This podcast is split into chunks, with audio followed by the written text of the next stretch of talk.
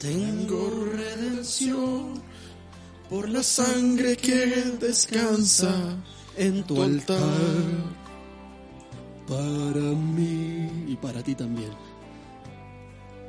La gracia y el perdón son los frutos de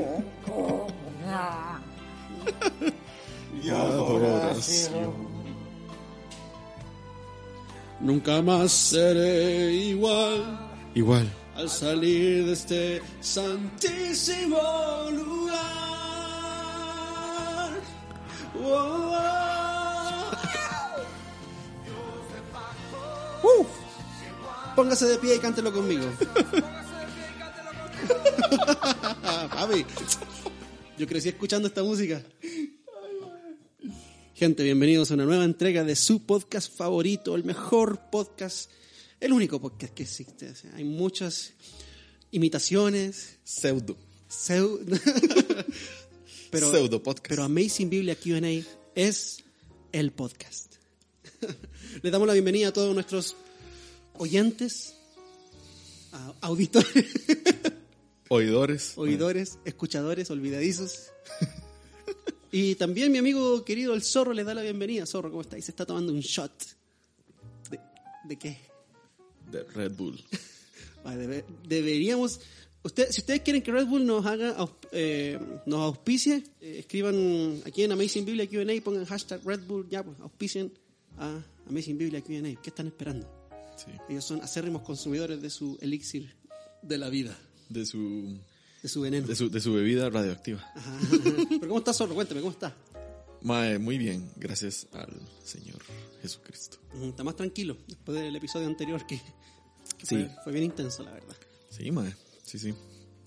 Pero, no, todo bien, aquí vamos. vamos, sí. Yo ni siquiera le conté que la semana pasada participé en una conferencia, de hecho. Cierto, sí, sí. Usted me estuvo viendo ahí en la tele. Todo boomer. En la tele. Me vio en la tele. Lo vi en la tele. Sí, sí, sí. Que, mm, bueno, su iglesia y la mía forman parte de la misma alianza aquí en Costa Rica que se llama Alianza PSG. París Saint- París Saint Germain. por su gracia, Alianza por su gracia aquí en Costa Rica. Somos aproximadamente unas 15 iglesias, ¿cierto? Más o menos. Ah, Zorro no tiene idea. Pero, pero la iglesia de Kevin y mi iglesia es parte de esta alianza y esta alianza organizó una conferencia acerca de adoración y tuve el privilegio de participar como líder de adoración en los tiempos de adoración y también en un foro, en, una- en un conversatorio acerca de la adoración en la misión global. Porque alguien, alguien inventó por ahí que yo era misionero. Sí, se, se- lo inventó el mismo. No, Sí, yo mismo me, me autoproclamé misionero. Dije, voy a ser misionero, ¿y qué pasa? Sí. Sí, no, esta, esta, creo que aún, como los links del- de, los videos aún no son como abiertos al público, pero pronto lo, lo van a hacer. Sí, probablemente para cuando la gente esté escuchando este podcast va a ser público. Sí, no, por ahí, pero por ahí sí. ahí le estamos vez. avisando si lo quiere ver, si, si tiene tiempo y ganas. Si querés, ¿verdad? Para que no diga, no, es que son muy largos. Sí, sí, sí. No, pues es que como son videos, entonces es diferente. Sí, sí, sí. bueno, pero estamos bien. ¿Su familia bien? ¿Todo bien? Gracias al Señor, sí. Sí, entonces arranquemos. Démosle viaje. Dice más o menos así. Hoy es lunes y el día lunes respondemos a las preguntas que Bueno, bueno, primero que nada, ¿por qué cantamos esa canción de Marcus Ah, sí, cierto. con- Dios de pactos, que guardas tanto, tu promesa, con que tanto tu euforia. palabra.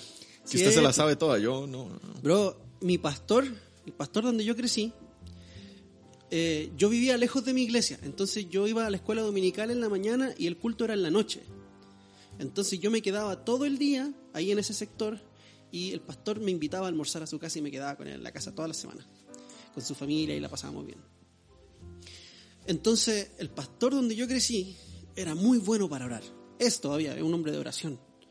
Y él me miraba así, después de que almorzamos, me miraba y me hacía así, mijito, y se, y se sobaba las manos más así, así, mijito, nos vamos a pegar una buena orada, decía.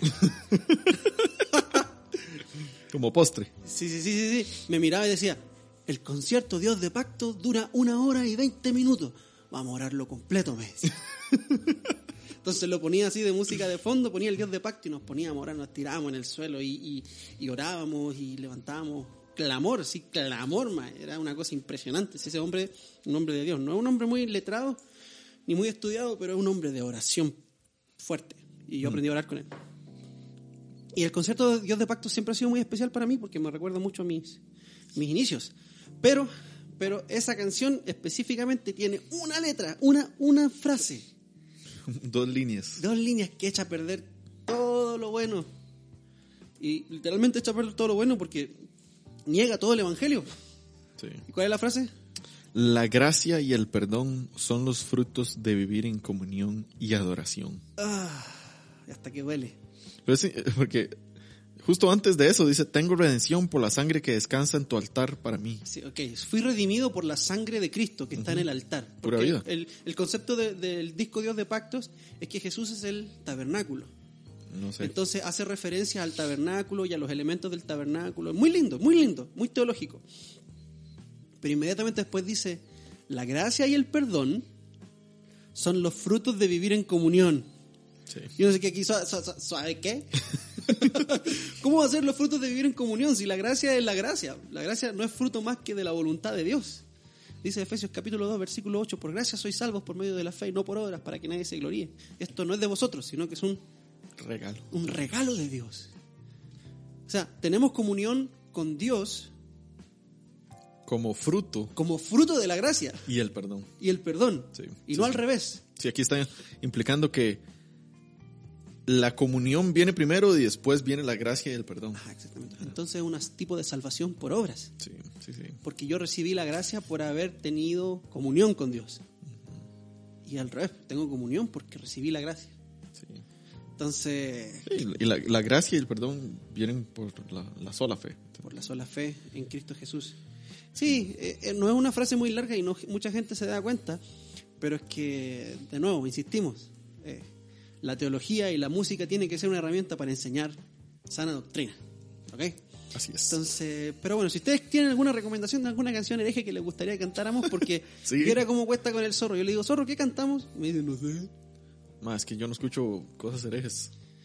Y nunca eh, fue así como expuesto a, A la herejía. a la herejía. Bueno, pues usted trabaja en una, en una organización más o menos así como que le gusta mucho la música hereje. No, pero ya, ya las canciones que han cantado ya las hemos cantado aquí. Ah, ok, muy bien, sí. Bueno, pero últimamente no han cantado canciones tan. están voladas. no. Ok, bueno. Como les decía, hoy es día lunes, vamos a responder las preguntas que ustedes nos han enviado al correo electrónico amazingbiblia.gmail.com y también al Instagram que es arroba amazing.biblia. Y la primera pregunta viene desde una cuenta, cuenta Cuensta. de Instagram. de una cuenta de Instagram que se llama evangelio.decodificado. Vayan a seguirlo, el muchacho tiene bastante contenido bueno. Evangelio decodificado. Evangelio decodificado, chicos. No sé de dónde será este muchacho, pero pregunta lo siguiente. Dice, pregunta para el que viene, ni, mira, ni siquiera saluda al mae. Hola, ¿cómo está? Dice, ni siquiera hola, ¿cómo están? ¿Cómo les va? Bendiciones, Dios les bendiga, muchas gracias por el podcast. No, no, no. Pregunta para ustedes. Respóndanme y, y se apuran. Sí, sí, sí. Y rápido, a ver, quiero mi respuesta. ¿ah? ¿Ah? Vamos a hacer un Patreon para toda esta gente. A ver, para que si quieren que les respondamos preguntas van a tener que dar, donar. no, aquí Evangelio Decodificado pregunta lo siguiente. Jesús dice ser el buen pastor en Juan capítulo 10, del 1 al 17. ¿Es cierto? Y en Ezequiel 34, versículo 11, el Padre, el Señor, dice que irá por sus ovejas y las recon- y las reconocerá. ¿Es Jesús el mismo Yahweh? O sea, el Padre y el Hijo son el mismo. ok, entonces aquí la pregunta es, ¿es Jesús Yahweh? ¿O es Yahweh el Padre? ¿Jesús y el Padre son el mismo? Porque aquí es- es- eh, está Evangelio decodificado está asumiendo de que el que habla en Ezequiel es el Padre. Sí. Ok, entonces, ¿es Jesús Yahweh? O sea, Jesús es, es Yahweh del Antiguo Testamento. Ya. Sí. Pero Jesús no es El el pa- Padre. ¿Quiere más, zorro? Sí. Sírvase. Sí. ah, yo qu- quiero leer ahí esa parte de Ezequiel Léala, léala, 34. por favor, porque todo tiene que ser puesto en su contexto. Dice, um, el 34.11, porque así dice el Señor Dios. ¿Ok? Y eso es Yahweh. Bueno, eh, eso es lo interesante de esta Biblia, de que en el, en el prefacio de la, nueva, de la nueva Biblia de las Américas, ellos explican ahí, eh, cuando ellos o su filosofía al, al traducir los nombres de Dios. ¿Qué es lo que ellos hacen? Ellos dicen, ellos dicen de que cuando ah, la palabra eh, Yahvé, a veces ellos la traducen como Señor, Ajá. como el, el tetragramatón, Tetragramatón. Ajá, lo traducen como Señor. Pero con todas mayúsculas. Mm, no, normal. Pero cuando la, esta palabra, la Yahvé, está a la par de Adonai, Ajá. entonces lo hacen diferente. Adonai ellos lo traducen como Señor y Yahvé lo traducen Dios en mayúscula. Yo creo que era al revés, mae. No, no. Ah, aquí lo hacen así. Sí. Ah, no me gusta entonces, porque en la reina, la reina, en la Biblia de las Américas, el Señor, cuando es todo en mayúscula, S, E, Ñ, O, R, todo en mayúscula, es porque está traduciendo la palabra Yahweh, el tetragramatrón. ¿Ok? Pero cuando dice Dios o cuando dice Señor en minúscula, está traduciendo la palabra Elohim. ¿Ok? Y Elohim no significa Dios, significa espíritu Sí. en, en hebreo. Sí, ¿ok? aquí, aquí es diferente. Aquí es Elohim, es traducido como Dios, Ajá. Dio- con la D mayúscula. Sí, sí, sí. Luego, Adonai es traducido como Señor también. Ajá. Y el tetragramatón también es, es traducido como Señor. Lo que pasa es que cuando Adonai y el Yahweh están juntos, Adonai se queda como Señor Ajá. y Yahweh, para hacer las diferencias, es Dios, pero todo en mayúscula. Ya, aquí en la, en la Biblia de las Américas, cuando está eh, Yahweh Adonai, se traduce como el Señor en mayúscula, Dios. Es interesante porque Adonai o sea, acabo de decir que no significa Dios. Sí significa Dios, pero la traducción más, digamos, eh, exacta sería como espíritu. El ser Y- espiritual. Y, y sí, un ser espiritual. De hecho, de hecho cuando aparece Samuel, cuando la, la bruja, la espiritista llama a Samuel y aparece Samuel supuestamente, ella dice que lo que ve son como dioses. Y lo que se, la palabra que aparece ahí es Elohim. Mm, qué Elohim. Entonces la palabra Elohim eh, abarca todo lo que son los seres espirituales. Los ángeles son una especie de Elohim. Eh, los demonios son una especie de Elohim. Lo que pasa es que Yahweh es el Elohim. Y cuando dice que no hay otro Elohim, no significa que no existen otros Elohim. Es como cuando yo le digo a Rachel, Rachel, usted es la única mujer. ¿sí? Dice, no hay otra mujer. ¿Me entendés? Es porque ella es la mujer que existe, mi, mi esposa. ¿Ok? Entonces es, una, es cualitativo, no es cuantitativo. Sí, aquí lo que eh, este muchacho de Evangelio decodificado está haciendo es que, O muchacha, o muchacha, o muchache. o muchachos. muchachos, o mucha arroba, muchach arroba. Mucha- arro- sí, sí. Bueno, lo que este individuo está haciendo es que está asumiendo de que aquí en Ezequiel 34:11 es el padre el que está hablando, pero en ningún momento dice que es el padre. No. Como, como el padre específicamente es el que está diciendo, no. Nada más está diciendo Adonai Yahweh dijo esto y esto. Ya ves, sí, exactamente. Entonces, sí, o sea, primero que nada Jesús y el Padre no son la misma persona. Ah, tienen la misma esencia, sí, Eh, pero no son diferentes personas de la Trinidad eh, con diferentes roles am, en, en su relación, digamos que tienen el uno con el otro. Ah, obviamente el uno es, uno es el Padre, el otro es el Hijo. Eh, pero sí, los dos tienen la misma esencia, La misma esencia, comparte la misma naturaleza. pero no son lo mismo. Y no son lo mismo, pero son uno. Y ese es el misterio de la Trinidad. Yo creo que esto, esta, esta concepción de que en el Antiguo Testamento está el Padre y que a- en- después aparece el Hijo, viene del modalismo, ¿no? De la percepción modalista de la Trinidad. Que lo habíamos explicado anteriormente en un episodio, no me acuerdo cuál, pero hablamos sobre esto.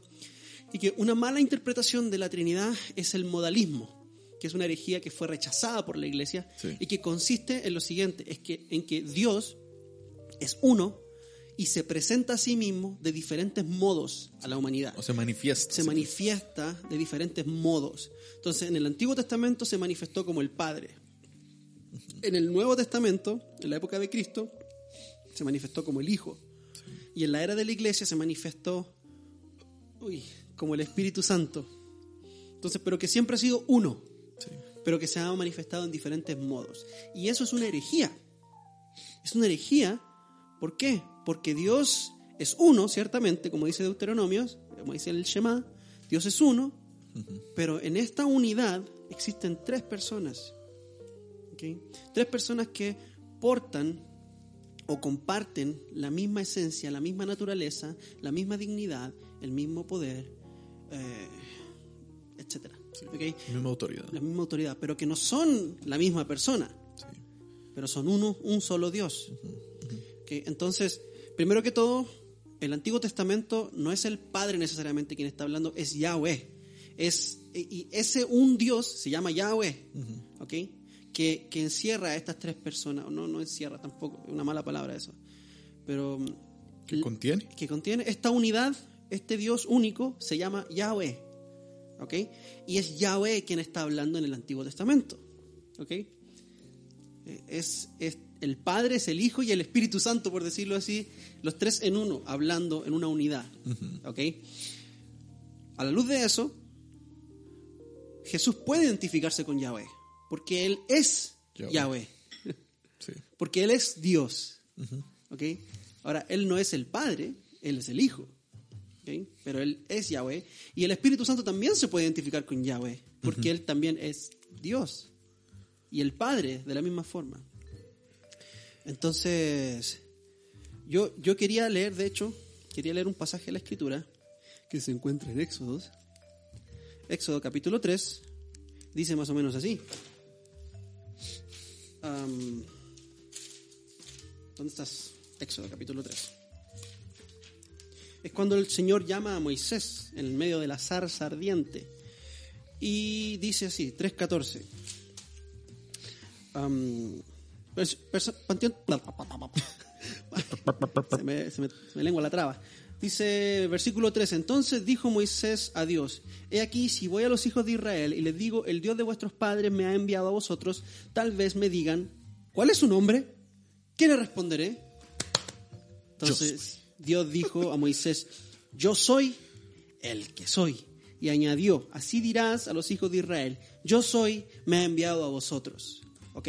Entonces el nombre de Dios, el nombre de Yahweh, de que de hecho, esa, ese yo soy el que soy, si ustedes lo ven en hebreo, es, son las mismas letras del tetragramatón. El checo. Ajá, exacto. Ajá. Ni siquiera quise intentar pronunciarlo, pero gracias por intentarlo y hacerse y hacer el ridículo usted solito. Ok, ahora vea, ese es el nombre de Dios. Yo soy. En, el, en la Septuaginta, ¿qué dice la Septuaginta? La Septuaginta es la traducción griega del Antiguo Testamento. La Septuaginta, ¿qué dice acá, zorro? Usted sabe. Ego Amy. Ego eimi.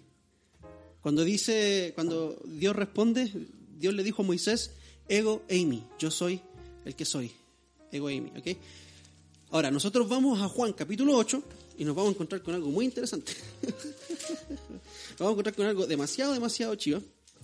Capítulo 8, versículos 58 y 59. Jesús nuevamente está discutiendo con los judíos, obviamente, porque los judíos son unos, unos desgraciados, unos sin gracia, a eso me refiero, no tienen gracia.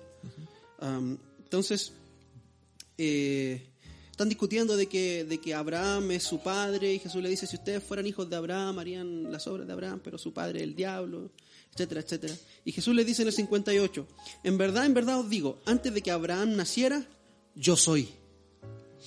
¿Ok? Y esa, esa frase es egoimi, la misma que aparece en la Septuaginta en Éxodo 3, 14. Sí. Entonces, pero eh, eh, esto no tendría, sorry, esto no tendría ninguna importancia si no fuera por lo que pasa inmediatamente después, en el Sí. versículo 59. Que Jesús dice, yo soy, ya listo, ahí quedó. De pudo haber dicho yo soy simplemente de, de porque Él es. Pero la respuesta de los judíos es la que nos da, la que nos indica qué es lo que realmente Jesús estaba diciendo. Dice el 59. Entonces, entonces tomaron piedras para tirárselas. Ahora, ¿a quién le arrojaban piedras? De acuerdo a la ley. Al blasfemo. Al blasfemo. Sí. Entonces, ellos entendían que Jesús estaba diciendo una blasfemia, en, en- en teoría. Pero Jesús se ocultó y salió del templo. Entonces, los judíos entendieron que Jesús estaba diciendo yo soy, no era porque estaba diciendo yo soy de que Él simplemente existe, sino que Él estaba usando el ego eimi del Antiguo Testamento. O sea que ellos entendieron que Jesús se estaba identificando a sí mismo con el yo soy de Éxodo capítulo 3. Sí. O sea, yo soy el mismo que se le apareció a Moisés. Yo soy Yahweh. Y Jesús hace esto en siete oportunidades, bueno, más, pero siete oportunidades que podemos ver claramente en Juan. Los siete yo soy. Mm, Cada una de esas afirmaciones son afirmaciones de la divinidad de Jesús, donde Él dice, yo soy el mismo del Antiguo Testamento, el que le habló a ustedes a través de sus padres, de a través de los profetas. Entonces, cuando alguien viene y dice, Jesús nunca usó la carta de yo soy Dios, mentira, mentira, Andy Stanley, eres un mentiroso, apréndete la Biblia, ¿ok? Tu papá debe estar avergonzado de ti, ¿ok? Ah, Jesús sí afirmó ser divino. Por algo lo querían matar. claro. Zorro. Um, pero hay que tener cuidado también con una herejía que se llamó, o que se llamaba el marcionismo, por ahí del segundo siglo, que, Marcionismo. que decía de que, Marcio. ajá, Marción, sí, sí, sí. sí, pero- Ok. ok, que decía de que el, el, el Yahvé del Antiguo Testamento, digamos, era como un dios malo, Ajá. eh, Sanguinario. Sí. Y que Jesús, o que el Padre, el que, el que Jesús se refiere en el Nuevo Testamento, es, es otro Dios diferente. Wow. Eh, entonces, este señor Marción, eh, ahí como que se hizo su propia Biblia, básicamente desechando todas las partes del Antiguo Testamento que tenían que ver con este Yahvé y afirmando nada más como ciertos ah, ahí, eh, libros del, del Nuevo Testamento que no tenían nada que ver con el judaísmo digamos. Y, con, eh, y con la adoración a, a Yahvé. Entonces, eh, no conozco a nadie tal vez que, que ahora en el en, en actualidad crea el marcionismo o que, o que Ah, no, sí defienda el marcionismo. Entre los ateos Pero- principalmente, como falacia. Sí, tal vez sí, pero sí, sí. Ok. Sí, hay otros pasajes también que nos hablan acerca de que Jesús es el Yahweh del Antiguo Testamento, que son interpretaciones del Nuevo Testamento que se hacen acerca del Antiguo Testamento. Por ejemplo, Salmo 97, versículo 7 dice lo siguiente. Bueno, Salmo 97, el salmista está hablando acerca de la soberanía y del poder de Dios, del poder de Yahweh. ¿ok? Está hablando de Yahweh. Ok, cuando llega al versículo 7 dice, sean avergonzados todos los que sirven a imágenes talladas, los que se glorían en ídolos, eh, los que se glorían en ídolos. ¿ok? Adórenle, ¿a quién? A Yahweh, todos los Elohim, todos los dioses. Aquí dice, donde dice los dioses, todos los Elohim, todos los espíritus, todos los dioses de este mundo adoren a Yahweh. Ok, entonces después nos vamos a Hebreos capítulo 1 y nos encontramos que el autor de Hebreos usa esta referencia para, usa esta cita para referirse a quién. Dice el versículo 6 del capítulo 1 de Hebreos. Y de nuevo, cuando trae al primogénito al mundo, refiriéndose a Jesús, dice, adórenle todos los ángeles, aquí usa la palabra ángeles, de Dios. ¿Ok? Entonces, ¿a quién adoran los ángeles, los espíritus, los ídolos, los Elohim, que es lo mismo, porque los ángeles son Elohim también? ¿A quién adoran? A Yahweh, de acuerdo a Salmos. Y aquí el autor de Hebreos lo utiliza para referirse a Jesús. Entonces, el autor de Hebreos, quien es un hebreo, que conoce la ley, conoce la Torah, entiende que Jesús es el Yahweh del Antiguo Testamento. sí. ¿Cierto? Ok. ¿Qué más? Tenemos otras referencias también. Ah, bueno, por ejemplo, también, yo, yo lo había puesto esto en un, en un post de Instagram que subí hace poquito. Pero cuando habla acerca de Isaías, Isaías 40, cuando habla acerca de, de el mensajero que viene a preparar el camino de Yahweh, Mateo entiende que esa es una profecía de Juan el Bautista, que vino a preparar el camino de Jesús. Sí. Entonces Jesús es Yahweh. La otra es la de mirarán al que traspasaron. Cuando Zacarías dice que me verán a mí, al que traspasaron, está hablando Yahweh ahí. Eh, Y Juan entiende que esa es una profecía que se refiere a Jesús cuando lo traspasaron el costado. Que Apocalipsis capítulo 1 versículo 7 dice que aún los que le traspasaron y todas las tribus de la tierra harán lamentación por él. Entonces, Jesús es Yahweh. ¿ok? El Padre también es Yahweh. sí. Em, ¿Algo más que quiera agregar, Sorrete, por favor? No, hay varias partes en el en Apocalipsis también donde Jesús dice que eh, bueno, donde Juan dice que él eh, ve a Jesús y él dice, mira, yo, yo soy el, el alfa y el omega, Ajá. el principio y el fin. Hay partes también en Isaías Sí. ah, que, que ve a, a- Yahweh como este, el principio y el fin. Sí, Isaías 44, 6. Entonces esa es otra como... Es, la verdad, yo, o sea, esas personas que creen de que Jesús no es Yahvé, no es Dios, o sea, nada más se, se hacen como de, de- de la vista gorda, como dicen. o sea, el- la evidencia es tan, es tanta que es absurda. Sí, Y si uno no cree que Jesús es Dios, puchica, o sea, es porque básicamente no quiere. Sí, e- eso, eso, es, eso es el fruto de agarrar los pasajes sin contexto. sí. de agarrar los pasajes de manera aislada y usarlos para el beneficio propio. Pero cuando tú lees la Biblia de manera contextualizada que, y, y- y entiendes la historia de la redención de Génesis y Apocalipsis y puedes ver como el patrón que se va repitiendo y cuál es el propósito de Dios, ah, entiendes que el Mesías que iba a venir iba a ser Dios mismo, Mm. iba a ser divino, su naturaleza, su naturaleza iba a ser divina. ¿Ok? Entonces, claro, también vemos aspectos del Padre que nos muestra Jesús en el Dios o en Yahweh en el Antiguo Testamento. Y también vemos aspectos del Espíritu Santo en Yahweh en el Antiguo Testamento. Entonces, no es como que en el Antiguo Testamento está el Padre, después está Jesús y ahora está el Espíritu Santo, sino que es un solo Dios manifestado en el Antiguo Testamento, pero todavía no estaba revelado completamente porque la revelación es progresiva. Sí. Así es. Bueno. Zorrete, ¿vamos a una pausa?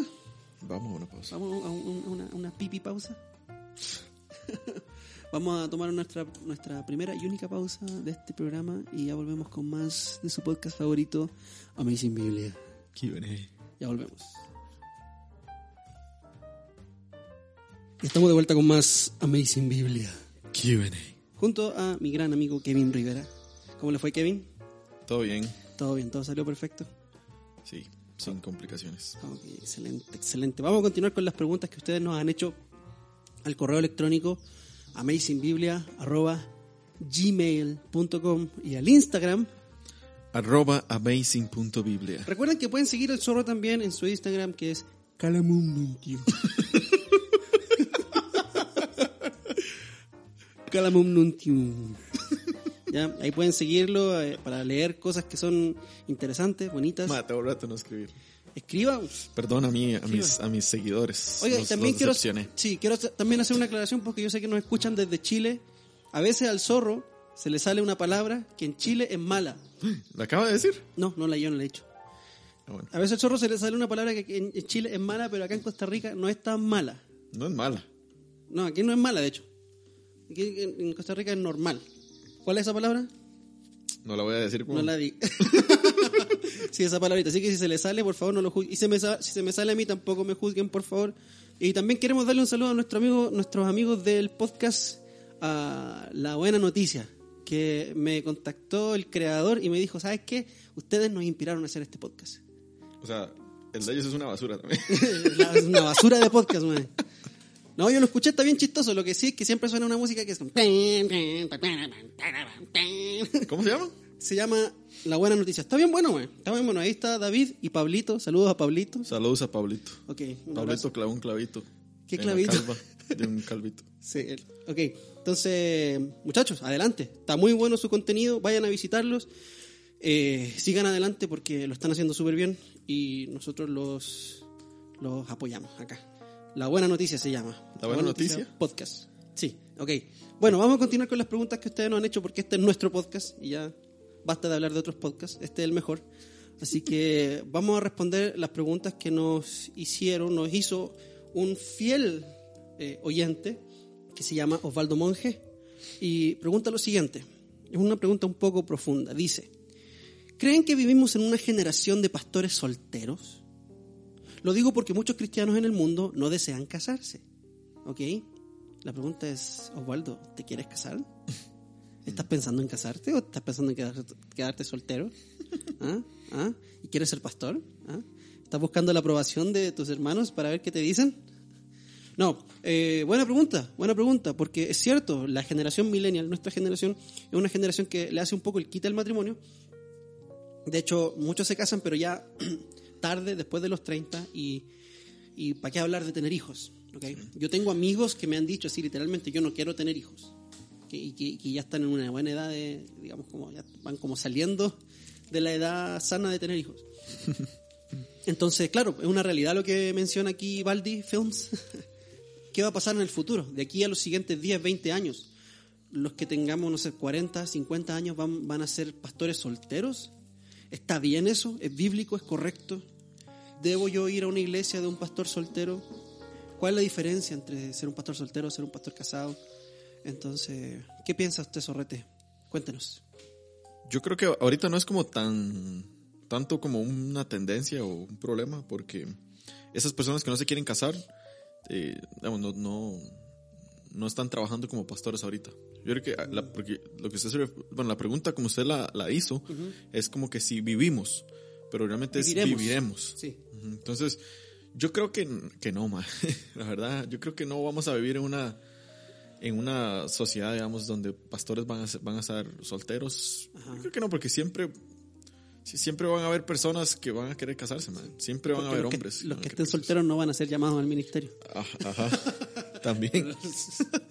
Obviamente, uno que otro di, va, va, a- va a, a ser pastor y, y- y no va a tener su, su esposa eh, porque quiere. Eh, no, no porque tal vez el Señor le dio el don de. Eh, pero sí, no. Yo creo que no, mae, la verdad. Creo que no es tanto problema. Ahora bien, ser pastor soltero, yo no creo que sea lo más bíblico. Porque, o sea, según Timoteo, Tito, Es es, un requisito. Es muy explícito, sí. Eh, de hecho, aquí escribí yo que, de que van a existir, tal vez, eh, pastores solteros, pero no significa de que sea bueno. De la misma manera que existen pastoras mujeres, no significa que, Que sea bíblico. que sea bíblico. Ajá. Eh, que existen, existen, y que van a existir, van a existir, pero no creo que sea el modelo bíblico de, de poder eh, liderar o pastorear una iglesia. Sí, ahora bien, puede ser que, que estemos estirando un poco esto, yo mismo me pregunto, puede ser que estemos estirando un poco los requisitos porque dice, un obispo debe ser pues irreprochable, marido de una sola mujer. Entonces de ahí extraemos de que el pastor tiene que ser marido de una mujer, ¿ok? De una sola. Eh, pero en el versículo 4 dice que gobierne bien su casa teniendo a sus hijos sujetos con toda dignidad. Entonces eso significa que el pastor también tiene que tener hijos. ¿Ok? Entonces eso significa que si un hombre y una mujer que están llamados a servir en el ministerio no tienen hijos, ¿no pueden ser pastores? Sí, es buena esa. O sea, explícitamente dice que tal vez no tiene que tener hijos, pero tiene que gobernar bien su casa. Ajá, Y su casa en ese momento es su esposa ajá. y él. Ok. Ujú. Pero Sí, vamos a ver para leerlo. estamos en 1 Timoteo capítulo 3. Porque dice explícitamente que como de que tiene que tener hijos, de la misma manera de que, de que tiene que ser O sea, dice que tiene, que tiene que tener a sus hijos en sujeción. No dice que tiene que tener hijos, de la misma forma como dice que tiene que ser marido de una sola mujer, no que tiene que ser, no que tiene que estar casado. Sino que si va a estar casado, tiene que ser marido de una Sí. sola mujer. Y si va a tener hijos, tiene que tenerlos en sujeción. Creo que más o menos por ahí va, ¿no? Sí. Entonces, o sea, no es que estoy tratando como de llevarle la contraria, pero también estoy tratando de ponerme como en el otro lado. Porque puede ser que nosotros estemos estirando un poco la interpretación de esto y poniendo un mandamiento donde no hay un mandamiento, sino que más bien está dando como una directriz en caso de que sea así. Sí. Ah, sí, puede, puede que, que- que funcione de esa manera también como... ah, o sea, de que si está casado, entonces que sea Marido. esposo de una sola mujer. Ajá. Ah, Que tenga una buena reputación en cuanto a su ajá, matrimonio. ajá, ajá, ajá. Y que si tiene hijos, pues que los gobierne bien. Que lo Entonces, gobierne bien. ¿ok? Pero es que, digamos, e- es... O sea, aquí el mandato es de fijo, o sea, explícitamente dice que gobierne bien su casa. Ok, eso sí. Ajá, entonces, e- el gobernar su casa no es como, mira, estoy solo en mi casa. Ex- Entonces tiene que haber gente que sea parte del household o de la, de la casa, como... Es- es- creo que usted acaba de pegar. Ma, yo estoy aprendiendo aquí demasiado con usted. Pues, me extraña, weón. Uy. Uy, uy. Sí, sí, sí, no se asuste, papi. Perdónennos. No, no, no, pero de verdad, de verdad, porque creo que ahí está el punto. Que gobierne bien su casa. Es decir, que haya una plataforma en donde este hombre pueda demostrar que él está aprobado en su carácter. Porque es bien fácil ser humilde si vivo en una isla desierta. Sí. ¿ok? Es bien fácil ser generoso si vivo en una isla desierta, si no tengo con quién ser generoso. ¿Ok? Pero cuando tengo la posibilidad de demostrar la firmeza de mi carácter, cuando estoy involucrado en relaciones profundas. Entonces creo yo que aquí que el, eh, eh, Pablo, lo que está, o el Espíritu de Dios a través de Pablo, lo que está requiriendo del anciano es que esté probado en su carácter a través de relaciones íntimas, profundas con su familia. Si tiene familia, que la gobierne bien. Y eso va a ser un testimonio para el mundo y para la iglesia de que este hombre puede servir como ministro de la casa de Dios. Sí. ¿ok? Y eso es lo que pasa con los pastores solteros. ¿Dónde demuestran eso? ¿Dónde demuestran que pueden gobernar bien? Porque si son solteros y viven con sus papás, por ejemplo, son como nuestra generación que muchos no- todavía no se van de la casa, ¿ok? Eh, eh, todo bien, todo bien si no si está soltero y sus papás lo ayudan y usted aporta en la casa, está bien ahí, si está aclanado, pura vida, pero usted no está, eh, no está ejerciendo autoridad sobre la casa. Su papá todavía tiene patria potestad sobre usted, aunque tenga 30, 40 años. Usted vive bajo su techo. Ahora, si usted vive solo, no tiene esposa, no tiene hijos, y tampoco está como demostrando su carácter, Sí. como gobernando bien su casa, porque está gobernando usted mismo. Sí, es interesante. Porque el, el hecho, digamos, de que este mandamiento aquí, que dice eh, Pablo, de que tiene que ser de una sola mujer, o marido de una sola mujer, ah, prudente, de conducta decorosa, etcétera. Obviamente, eso es como la parte como, como positiva, por decir así, un mandamiento positivo. Pero eh, de manera indirecta, Pablo también les está diciendo, mira, no sean infieles ah, o no sean eh, o sean castos, eh, no anden como en, en inmoralidad sexual. Sí, sí, sí. Entonces, eh, si este hombre, digamos, no es casado, no vive solo y, y- y no tiene dónde como poder demostrar la humildad, o la, la paciencia, etcétera, digamos, con otras personas, eh, creo que lo puede hacer, digamos, de esta manera, siendo pues un hombre eh, fiel, digamos, a Cristo, siendo casto, eh, siendo, digamos, como Eunuco espiritualmente. Ajá. Eh, sí. Entonces, am, aún así, no, no creo, digamos, de que, de que sea lo, lo más ah, aceptable para un pastor. Ajá. Porque, sí, o sea, es de fijo aquí que él tiene que gobernar bien su casa. Y, o sea, ahí, ahí creo que termina la, la, la discusión. ¿entendés? Entonces, Ok. Ahora, ¿cuál es la diferencia entre un pastor soltero y el que está escribiendo esto, que era un misionero soltero? Ok, que era un, un apóstol soltero. ok. No sabemos, hay gente que conjetura y dice que Pablo fue- era viudo y un montón de cosas, pero esa- esas son fábulas de vieja, man, o sea, no le sirven a nadie saber eso. sí, no, no. ok. Lo que sabemos acá es que Pablo, a este punto de su vida, tenía el don de continencia, estaba solo, no tenía una esposa, no tenía una familia de la cual preocuparse, él se preocupaba enteramente de los negocios del Señor. Ok, Ahora, ¿cuál es la diferencia entre un pastor que dice, ah, bueno, pero Pablo era soltero? ¿Y cómo Pablo hizo todo lo que hizo? ¿Cómo yo no voy a poder hacerlo? Sí. ¿Cuál es la diferencia, cree usted? Eh, yo creo que aquí no tenemos que ver al hombre que está escribiendo, sino lo que está escribiendo. Ok, muy bien, buena respuesta. Porque, o sea, este hombre fue eh, inspirado por el Espíritu Santo a escribir, digamos, eh, lo, que, lo que fue llevado a escribir. Entonces, es como, como que uno diga, mira, eh, no sé, Pedro era pescador y él no tenía ninguna eh, ningún estudio teológico, etcétera. Entonces, no es necesario que el pastor tenga un estudio teológico, no es, entonces es como la, la misma cosa por ahí. Una falacia, entonces. Entonces, yo no creo que hay que ver el, el- al hombre que lo escribió, sino hay que ver lo que escribió. Si realmente nosotros creemos de que fue inspirado por el Espíritu Santo. Exactamente, muy bien. Muy bien, sí, yo también veo una diferencia entre el ejemplo de la vida de Pablo, porque Pablo nunca estaba solo. Sí. Pablo no, se, no trabajaba solo. Mm. Cuando él se quedaba, por ejemplo, dos años en, en- en Corinto, creo que fue que se quedó por dos años, o Filipos, No me acuerdo en este momento, perdónenme mi falta de precisión. Éfeso, creo. En Éfeso, bueno, vea. Bueno, en todos lados estuvo. Estuvo todos, en, todo, en todos lados, hizo la función de plantador, de misionero, pero también de pastor, de anciano, ¿cierto? De anciano gobernante o anciano maestro. Pero nunca estaba solo, esa es la cosa. Siempre tenía un equipo de gente que trabajaba con él. Entonces él nunca era como el anciano todopoderoso, el pastor todopoderoso soltero, sino que él era uno de los ancianos que trabajaba y los otros ancianos tenían sus esposas, posiblemente. Pedro viajaba con su esposa, dice Pablo mismo en Gálatas.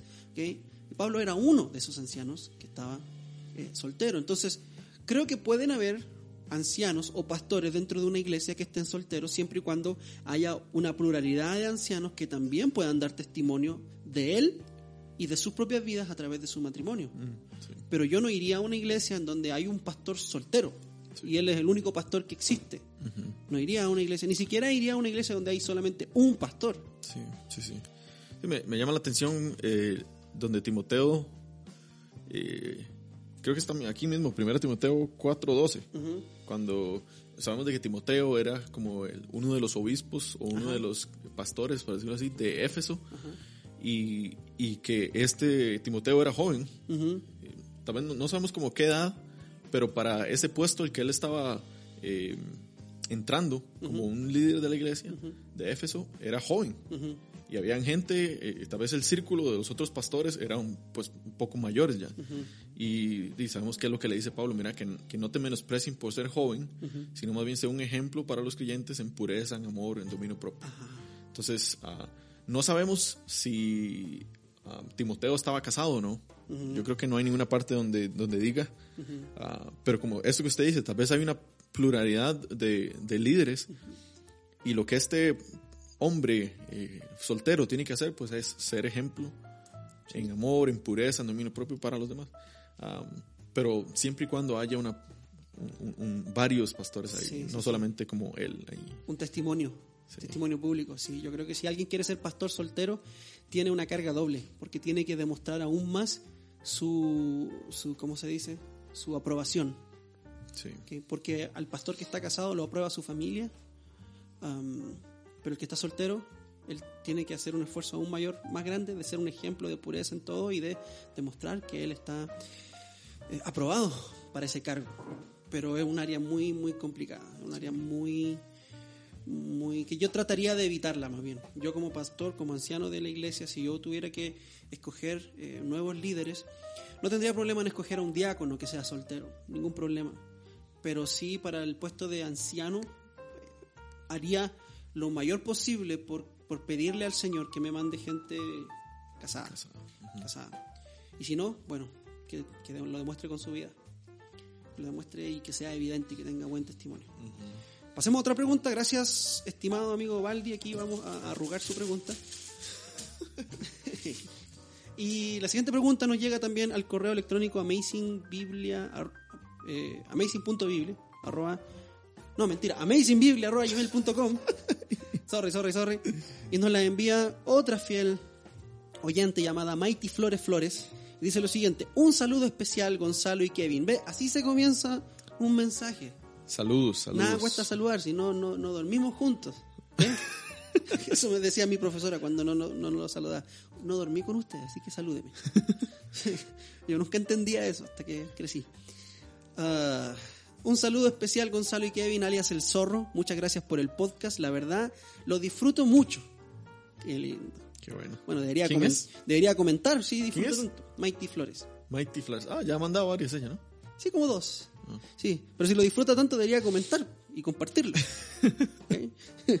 Mi consulta tiene que ver con el libro de Judas, en el versículo 14 y 15, en el cual habla de una profecía hecha por Enoch. Enoch. ¿ok? Sin embargo, esto no se encuentra en el Antiguo Testamento. ¿Cómo podríamos comprender esta referencia? Bendiciones, sigan adelante. Muy interesante, por cierto, lo que escribió el zorro sobre los tres aspectos de la fe que salva. Ven, aquí hay alguien que, que fue Gracias. a Calamunutín y leyó el, el, el- artículo escrito por el zorrete. Así que bien, Mikey ahí. Eh, lo único que le falta es comentar, dar like compartir. y compartir. sí, sí, sí. Hemos respondido a sus preguntas, por favor. Tómense el tiempo de comentar No cuesta nada, así como nosotros nos tomamos el tiempo de responder a sus preguntas. Que nos cuesta mucho. Ah. Ok, ¿qué dice el zorro? What does the fox say? Ok, um, Judas 14, 15 dice así. Bueno, que Judas solo tiene un capítulo, así que... De estos también profetizó Enoch No. en la séptima generación desde Adán, diciendo, el Señor vino con muchos millares de sus santos para ejecutar juicio sobre todos y para condenar a todos los impíos de todas sus obras e impiedad que han hecho impíamente y de todas las cosas ofensivas que pecadores impíos dijeron contra él. ¿Cuál es la palabra clave aquí? Impíos. Impío. ok, ¿qué pasa acá, zorro? Aquí eh, Judas dice que Enoch dijo algo, pero no aparece en el Antiguo Testamento. Ni en el nuevo. Ni en el Nuevo tampoco. Bueno, ¿qué aparece? O sea, pero no aparece como el libro. No, el libro, Enoch. el libro de Enoch, no, no aparece el libro de Enoch. Pero sí existe el libro de Enoch. Sí, sí. ¿Usted sí, lo tiene? existe. No lo tengo. ¿No lo sí, lo, sí, lo tengo en logos. Ok, yo también lo tuve en algún minuto, pero después la compu se me echó a perder y ahora tengo otra compu y ya no lo tengo. Yo lo tengo en logos, sí. Nunca lo he leído, pero sí. Es interesante. Tengo un amigo muy... Yo no sé si es... No, no creo que escuche este podcast, pero tengo un amigo... Dígale que escuche. Yo le digo, pero no, no lo escucha. Dice, es que es muy largo. No, mentira. Ah. De que está obsesionado con el libro de Enoch. Viera. Ok, ¿cómo se llama ese amigo? Se llama Christopher. Ah, ok, no lo conozco. No. Ah, ok, muy bien. Que si no, habría que ir a pegarle. No, no, pero o- obsesionado de que... ah, bueno, él dice como que explica muchas cosas con respecto a los ángeles y a los demonios y los caídos y aquí y allá. Entonces, ah, ¿Sabe quién usa ese libro Chris. para, para, para demostrar sus herejías? no. ¿Quién? Ana Méndez. Oh, pensé que iba a decir Beth Moore. No. No, no, no. Ana Méndez y su, un homónimo que tiene ella en Bolivia que se llama Fernando Orihuela. Y ellos dicen, y esto es la Biblia, dicen, esto es Biblia. Se refieren al libro de Enoch como si fuera Biblia. Son, ah, ¿cómo se llaman estos? Estos, eh, hay una denominación, ya le digo cuál es.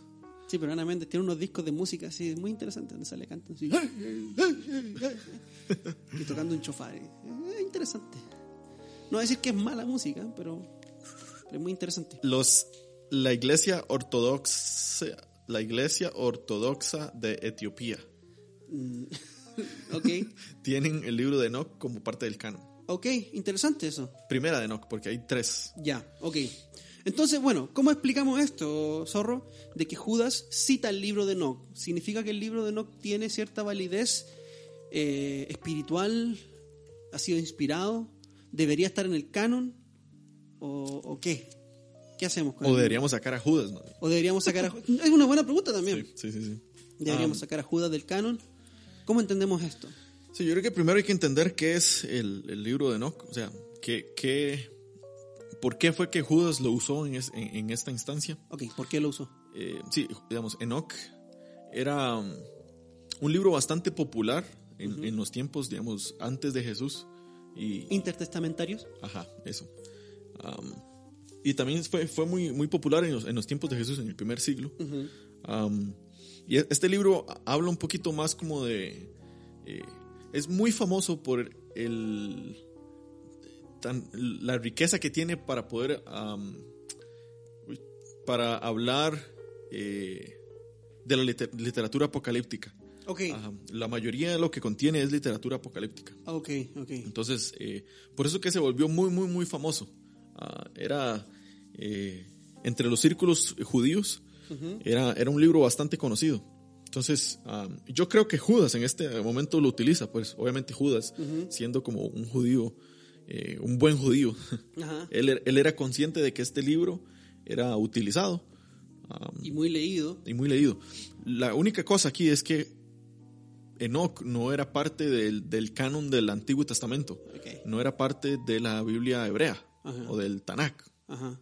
Entonces, eran nada más escritos que andaban ahí dando vueltas. eh, Judas, Judas sabía eso, ¿cierto? ajá, y Judas era consciente de eso. Todos sabían eso, de que no eran parte de... Ajá. Pero era- eran importantes porque también se tradujeron, cuando se tradujo el Antiguo Testamento al griego, se produjo la Septuaginta, el libro de Enoch fue uno de los libros que también se tradujo.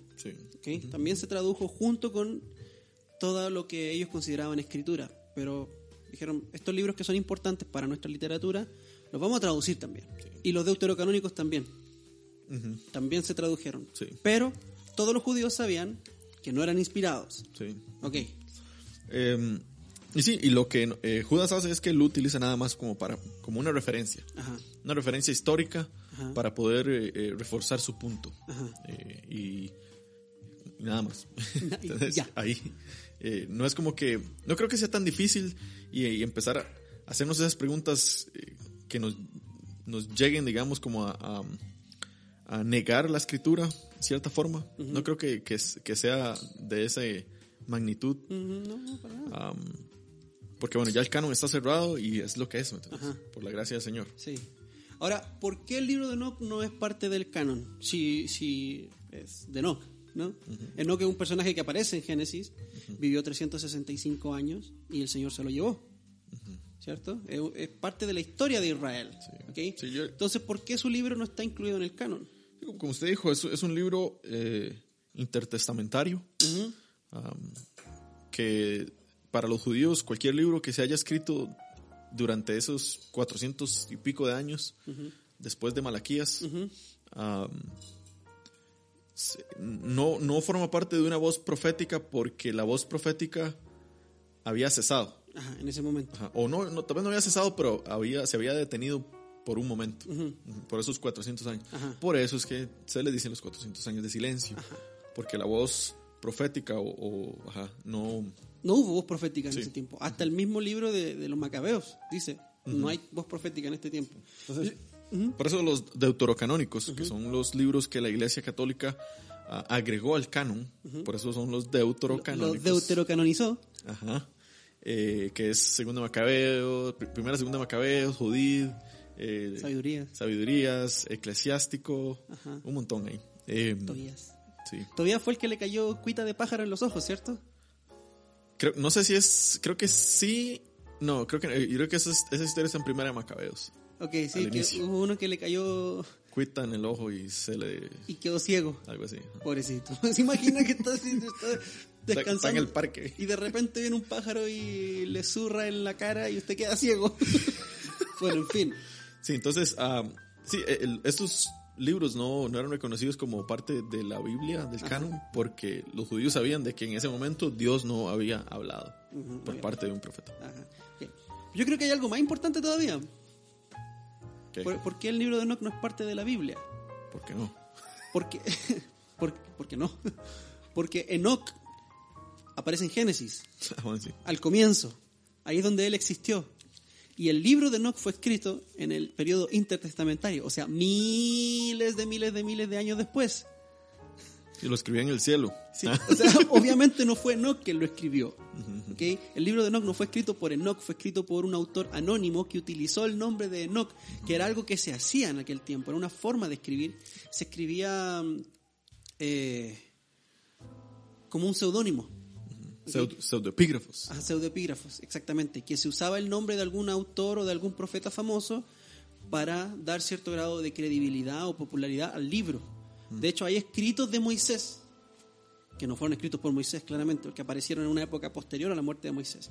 Es por esa razón que el, el- el Evangelio de Tomás y el Evangelio de Judas y todos esos, esos evangelios no, son, no forman parte del canon porque no fueron escritos por aquellas personas que dicen que, que fueron escritos. Eh, no, no, su autoría es, es muy cuestionable. ¿ok? Entonces, Sí, creo que, y, digamos, no solamente Judas utiliza eh, partes o escritos o citas de cosas que no están en la Biblia, porque Pablo también lo hizo. sí, bueno, Pedro también cita el libro de Enoch en, en una, en una instancia. Sí, pero sí, yo sé a lo que te refieres. Eh, cuando Pedro, Pablo, perdón, en Hechos 17, le está predicando a los, a los atenienses Atenienses. y cita a un filósofo que se llama Epiménides. Y lo hace varias veces. Sí, sí, sí, sí, sí. pero esta es como la más conocida. Y dice, cita, porque en él vivimos, nos movemos y existimos, así como alguno de vuestros mismos poetas ha dicho, porque también somos linaje suyo. Y eso es una cita exterior a la Biblia, pero que al ser escrita por Lucas, inspirado por Dios, se vuelve palabra de Dios. ¿Cómo? ¿Cómo? ¿Cómo? cómo? Otra vez. Es una cita de una fuente externa, ¿cierto? Que fue un, un- un poeta griego que dijo, porque también somos, nosotros somos linaje suyo. Entonces Pablo lo cita, y cuando Lucas, inspirado por Dios, escribe esto, esa cita se vuelve palabra de Dios. Se vuelve, no es que la cita del, del autor de ese se volvió palabra de Dios, sino que en las manos de Lucas, cuando él la escribe, se vuelve inspiración divina. Sí, sí. Sí, es utilizada por Dios, digamos, para... Es utilizada por Dios y si sale de la boca de Dios, es inspirada por Dios. Sí. Entonces es autoritativa. Eh, también en Tito, Sí. capítulo 1, versículo 12, Pablo cita a, un, a, un- a- a los cretenses o a un poeta cretense y dice, uno de sus propios profetas dijo, los cretenses son siempre mentirosos, malas bestias, glotones, ociosos. Y lo más chistoso es que después dice, y este testimonio es verdadero. Y como, y tiene razón. Entonces, Sí, aquí, y en 1 Corintios 15, 33, no sé a quién es el que él am, cita aquí, Pablo, pero sí, eh, él dice, no se dejen engañar, y aquí viene la cita, las malas compañías corrompen las buenas costumbres. ese me gusta. Es como, como, dime con quién andas y te diré quién eres. ¿Con quién andas? Y te diré quién eres. No, me tiene que decir quién eres. Dije, dime con quién andas y yo le digo, ¿quién, Ah, ¿con bueno, quién te andas? diré quién eres, sí, sí, sí. Y te diré, ¿con quién andas? ¿Quién eres? Ok, entonces, entonces, sí, sí, sí, no hay que complicarse mucho. En, en la boca del autor o en las manos del autor bíblico, estas, estas citas se vuelven palabra de Dios. ¿Ok? Ahora, no significa que todo el libro de Enoch es verdadero o es históricamente certero, pero eran libros importantes para los judíos. Ellos sabían de dónde venían, sabían que no eran inspirados, no es que estaban confundidos, pero los citan porque ayudan a hacer un punto, ayudan a ilustrar un punto, ¿cierto? Mm, sí. Es como que nosotros usáramos un cuento, como que usáramos el, el progreso del peregrino. Mm, El progreso del peregrino no es Biblia, pero es un cuento útil para ilustrar puntos. Por ejemplo, lo puedo usar para un sermón, ilustrar un punto, qué sé yo. O Narnia, o qué sé yo. Entonces, sí. Creo que. mm, ¿Algo más que agregar, Zorro, con respecto a este hermoso tema? No, yo creo que eso sería. Gracias a Mighty por esa pregunta, estuvo súper buena. Y recuerden que ustedes nos pueden mandar sus preguntas al correo electrónico amazingbiblia.gmail.com o al Instagram Arroba amazing.biblia. y las vamos a estar respondiendo con prontitud, ¿ok? Am, si le gustaría apoyar este podcast, por favor no olvide suscribirse a este canal, darle like a este video, compartirlo con algún amigo, con algún enemigo y comentar, por supuesto, porque eso ayuda a que más personas puedan acceder a este material, ¿ok? Entonces, sin tener nada más que agregar, Zorro, ¿se- ¿le gustaría despedirse con algo? ¿No? Ok, excelente. Gracias a todos por escuchar. Sí, gracias a todos por estar acá. Y saludo de nuevo al podcast chileno. La buena noticia, los queremos mucho, los amamos y nos vemos en una próxima entrega de su podcast favorito, Amazing Biblia. Niña con chao, chao.